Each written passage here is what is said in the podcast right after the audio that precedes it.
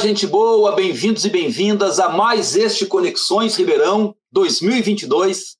Sempre uma grande entrevista, sempre alguém todo especial, um convidado especial para estar tá conversando aqui com a gente sobre os mais variados assuntos: educação, cultura, movimentos sociais, política, enfim. Né? E nós temos a grata satisfação e a honra de hoje estar recebendo aqui no Conexões o nosso querido amigo Caio Garrido, ele que é escritor, psicanalista, lançou recentemente um livro fazendo crônicas a partir dos seus sonhos em época de pandemia. Ô Caio, bem-vindo, meu querido. Obrigado, Lages. Prazer aqui estar com você. Vamos bater um papo legal aqui hoje sobre sonhos, né? Eu acho que é a primeira vez que a gente fala sobre isso, né? E engraçado, né, o, o, o Caio, porque a gente fala em sonhos como uma coisa bastante humana, bastante da gente mesmo, né? Mas quando a gente fala em sonhar com alguma coisa, é como se a gente queria, quisesse dizer também que a gente gostaria de conquistar alguma coisa, alguma coisa que a gente gostaria que acontecesse, né? Sonho tem isso? Vamos começar por aí, né? Sonho tem essa coisa também do desejo que acontecesse alguma coisa? Sim, sim, Lages, é, tem tudo a ver, porque assim, o sonho como projeto de vida, né? Ele aparece, tem essa diferenciação, né, entre o sonho de, como projeto de vida e o sonho que aparece à noite, né, e só que o sonho que aparece à noite, e não necessariamente à noite, porque a gente sonha também se a gente dormir de dia, né, é comum a gente falar sonhos noturnos, mas quem diz que a gente só dorme de noite, né? O sonho ele é atravessado por esses sonhos de projetos de vida e desejos das mais diversas espécies, né?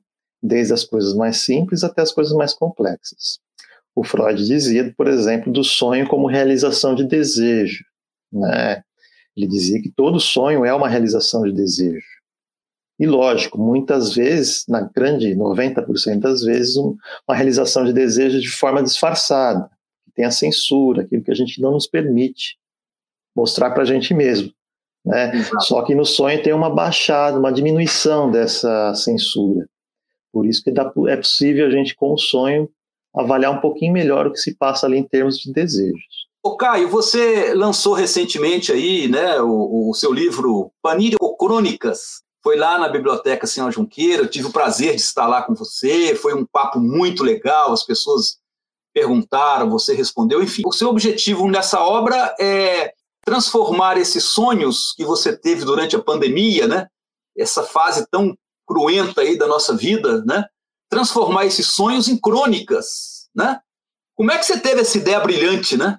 Inclusive entrando em áreas assim bastante é, polêmicas na nossa atualidade, discussão sobre racismo, né? Discussão sobre homofobia, etc. Né? Como é que você conseguiu? Como é, de onde você partiu para essa ideia maravilhosa e como é que você conseguiu fazer isso?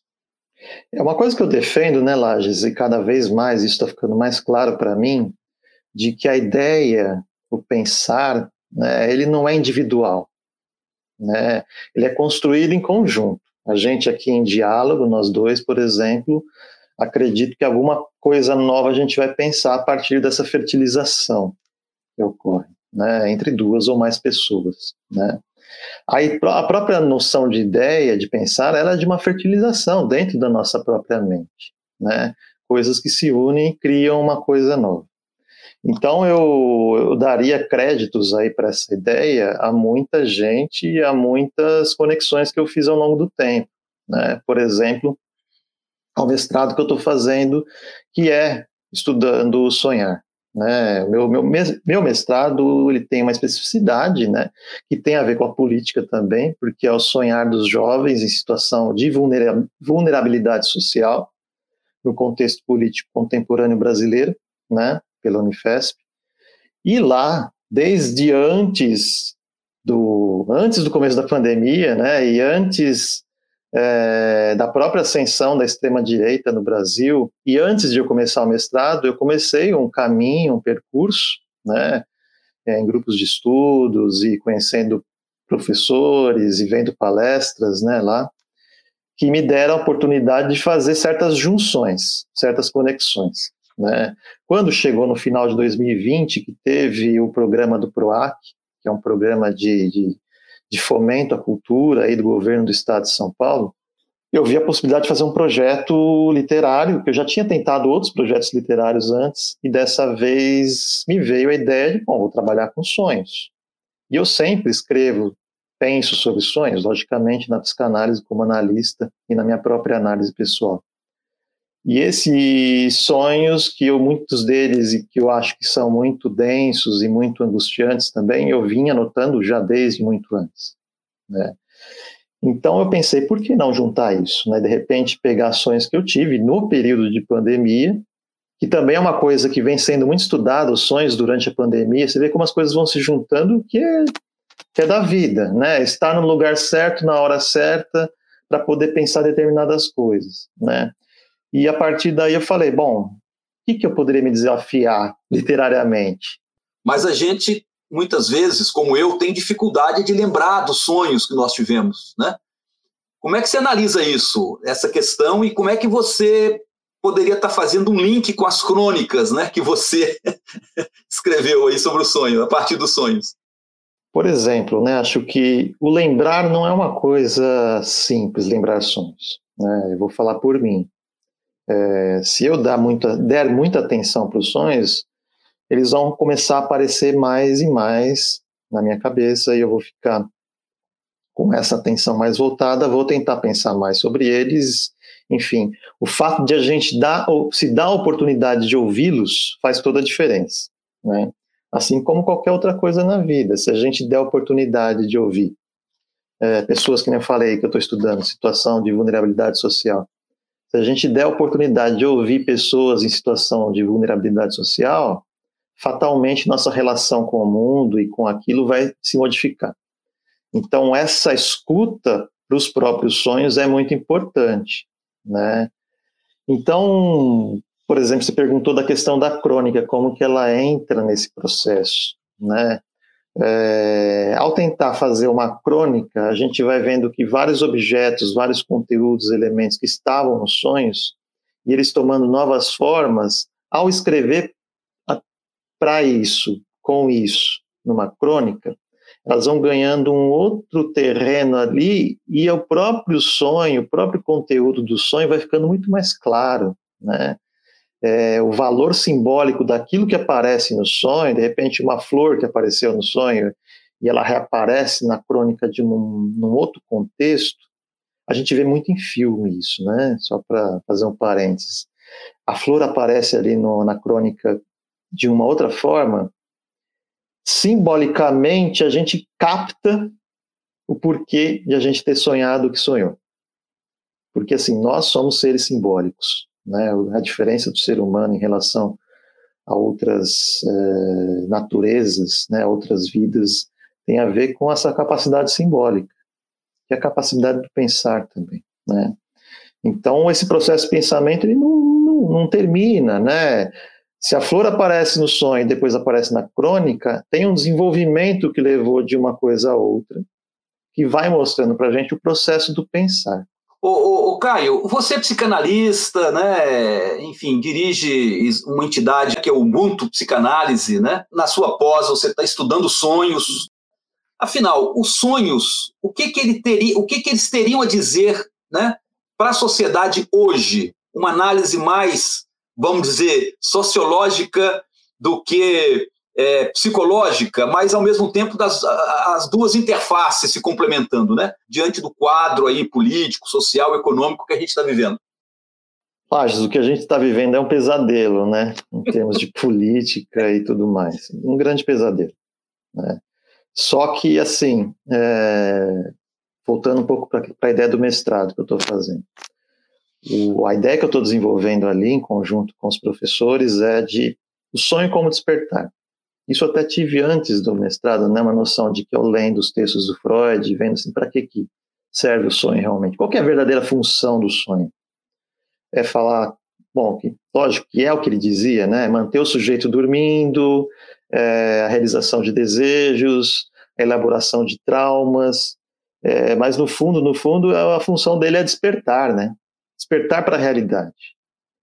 E tudo que a gente não quer, estou falando nós, assim, como comunidade humana, parece ser não despertar para o pesadelo que a gente está vivendo. Então, primeira coisa é fazer a gente despertar para esse pesadelo. A gente precisa olhar para ele, não negá-lo, para poder transformar. Né? Sem isso, não há modificação do quadro climático, não há mudança do quadro de desigualdade econômico, político, nada disso. Antigamente, se valorizava muito os sonhos.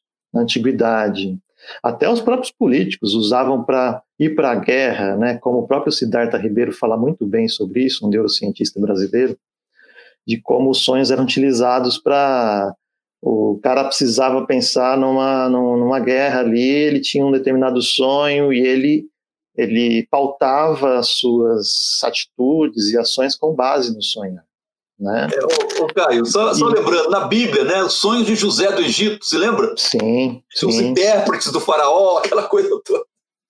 E de um tempo para cá, os indígenas também, eles fazem as rodas do sonho. Né? O Cacaverá diz da função social do sonho que essa ideia do sonho não ficar só com o indivíduo, mas ele poder ir para a comunidade, né?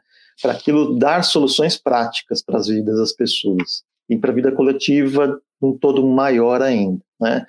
E de um tempo para cá, pelo advento do, do, do capitalismo, né, o, ad, o avanço do capitalismo, por exemplo, né, é, se deu muita pouca, se deu pouca pouco olhar para os sonhos, para o sonhar. E acho que ele tem se recuperar, né? Ele tem há, há uma tentativa até das comunidades, né? O Cacaverá falando sobre isso, tem o Ailton Krenak, o Siddhartha Ribeiro, que é um neurocientista que fala muito sobre isso, os psicanalistas que estão estudando estão trazendo de novo à tona a ideia do sonhar como importante para a humanidade, para a gente pensar as questões mais práticas e as questões de âmbito mais até para nossa própria sobrevivência como humanidade. O Caio, vai ter um lançamento aí do Panirocrônicas, né? Paniro, Panirocrônicas, aí Isso. brevemente, né? Passa para a gente, vai online, parece, passa para a gente as informações. Sim, até falando sobre o nome do livro, né? Panírico Crônicas, pânico, onírico que vem de sonhos e crônicas, logicamente, né?